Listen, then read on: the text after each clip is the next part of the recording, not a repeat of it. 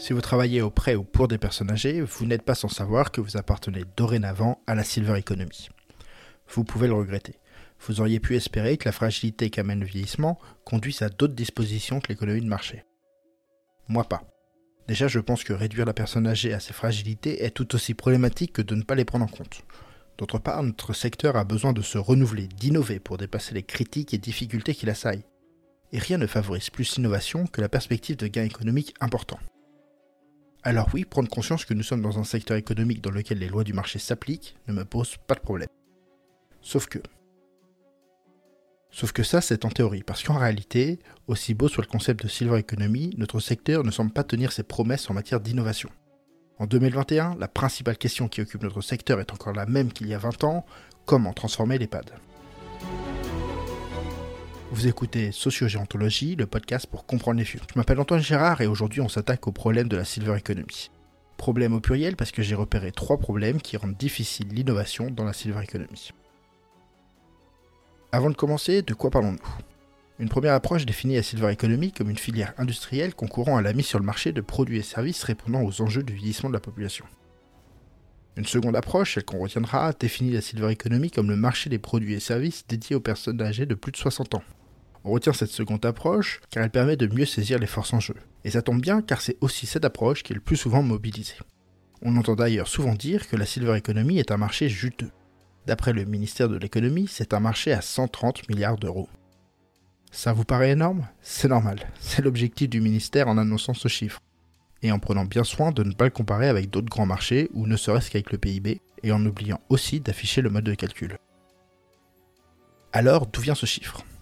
Il représente l'ensemble de la consommation des personnes de plus de 60 ans. Donc quand une personne âgée achète une brosse à dents, cela fait partie de ce marché de la silver economy. Même si sa brosse à dents n'est absolument en rien spécifique aux personnes âgées. Ridicule, hein En fait, c'est une notion forcément limitée et problématique que je préfère remplacer par une autre plus spécifique lorsque c'est possible. Mais ne faisons pas ici le procès de ce terme car le problème est ailleurs. Le problème de notre secteur, c'est son manque de dynamisme et d'innovation comme si le secteur était boudé par de nombreux entrepreneurs et investisseurs. Pourquoi? Je vous propose aujourd'hui de revenir sur les trois difficultés majeures de la silver economy que j'ai identifiées. 1. Un secteur médico-social qui laisse peu de place aux entrepreneurs. 2. Des entrepreneurs qui ont une vision limitée des besoins des seniors. 3. Des seniors qui peinent à ouvrir leur porte-monnaie. 1. Un secteur médico-social qui laisse peu de place aux entrepreneurs. La silver economy est structurée par le secteur médico-social sclérosé même. C'est bien sûr davantage un préjugé qu'une réalité, car d'un point de vue objectif, le secteur médico-social n'occupe qu'une faible part de la consommation des seniors. Et si vous pensez encore que, devenir vieux, c'est finir sa vie en maison de retraite, je vous renvoie à un autre épisode du podcast dans lequel je bats en brèche ce préjugé. Sauf qu'en attendant, comme tout le monde, quand on dit vieillesse, vous pensez dépendance, problèmes de santé et maison de retraite. C'est en tout cas comme cela que pensent les politiques. Aussi, les sommes du Ségur de la Santé allouées à la vieillesse sont à destination de la rénovation des EHPAD. Et entendons-nous bien, c'est une très bonne chose que tant d'argent soit consacré à notre secteur. Et les EHPAD ont certainement besoin de cet argent. Par ailleurs, il y a un vrai intérêt économique à financer des rénovations, mais ça c'est un autre sujet. Néanmoins, cette symbolique participe à ancrer ce préjugé que la silver economy est avant tout occupée par le secteur médico-social, qu'il s'agit d'un marché centré sur la question de la dépendance. Comme si les vieux n'avaient qu'un seul besoin, celui de préserver leur santé. D'ailleurs, c'est flagrant quand on liste les startups de la Silver Economy, une très large partie de ces projets se positionnent sur ou par rapport à ce secteur médico-social.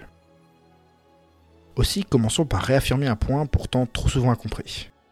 Oui, vieillir amène un certain nombre de fragilités. Je préfère parler de contraintes et je vous renvoie pour cela à un autre podcast.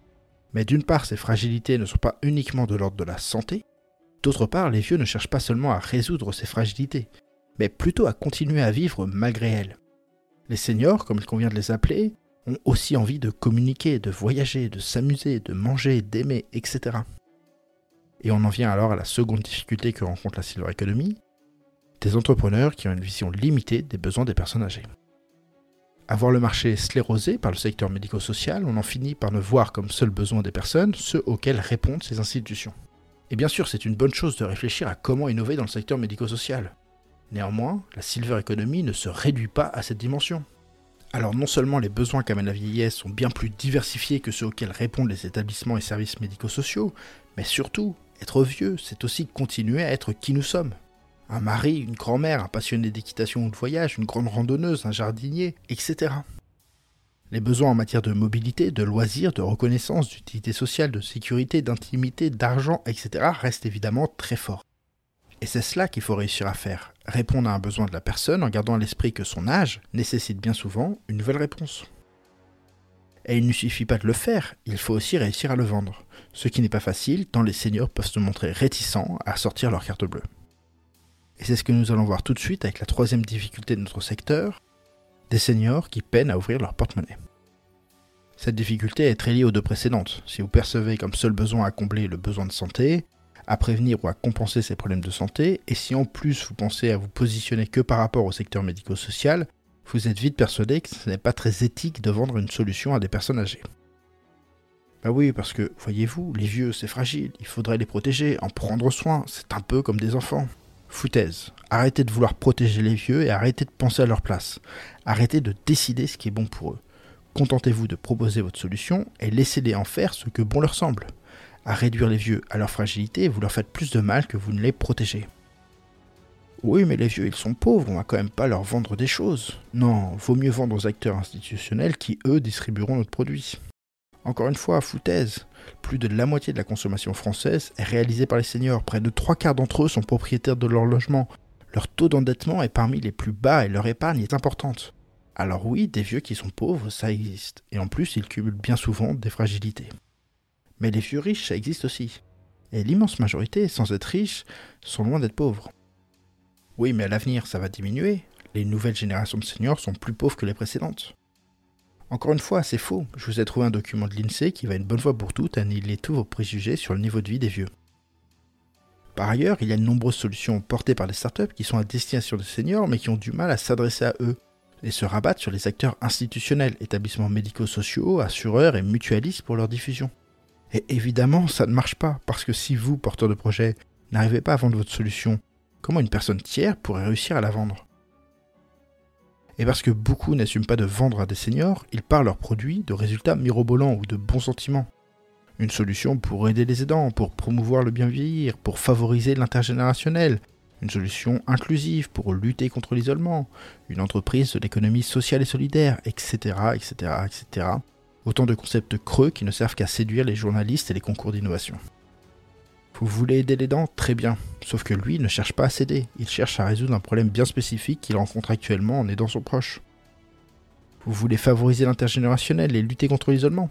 Très bien, sauf que votre client n'achète pas une solution pour lutter contre l'isolement, juste un moyen de continuer à se sentir exister au sein de sa famille, ou de se sécuriser en ne restant pas seul lors des longues soirées d'hiver. Vous voulez promouvoir le bien vieillir Très bien, sauf que votre client ne vient pas vous voir pour bien vieillir, mais parce que la solution que vous lui proposez lui semble adaptée à son envie du moment. Prenons un exemple. Vous pouvez me dire que vous achetez ces chaussures de footing parce que vous voulez être en bonne santé. Mais pourquoi ces chaussures-là? Peut-être parce qu'elles vous promettent des gains de performance, peut-être qu'elles vous promettent de protéger vos articulations, peut-être parce que vous vous sentirez pas ridicule en les portant, peut-être parce que vous n'y connaissez rien et vous faites confiance à une marque bien connue. Vous n'avez pas choisi ces chaussures parce que vous voulez être en bonne santé. Et eh bah ben, c'est exactement pareil avec les vieux qui sont des adultes comme les autres. Alors non, le problème ne vient pas des vieux qui ne veulent pas ouvrir leur porte-monnaie, mais du manque de proposition de valeur de votre solution. Arrêtez de brainstormer autour de votre why, de votre raison d'être, et allez parler à des vieux. Je vous promets, ils ne mentent pas. Enfin, la majorité d'entre eux. Si vous voulez continuer à approfondir votre compréhension de la silver economy et notamment comprendre les tenants et aboutissants des besoins des seniors et comment les adresser, je vous donne rendez-vous le 24-11 au salon Silver Eco pour une conférence organisée avec Alexandre Ford du site Sweet Home. Tous les liens sont en description.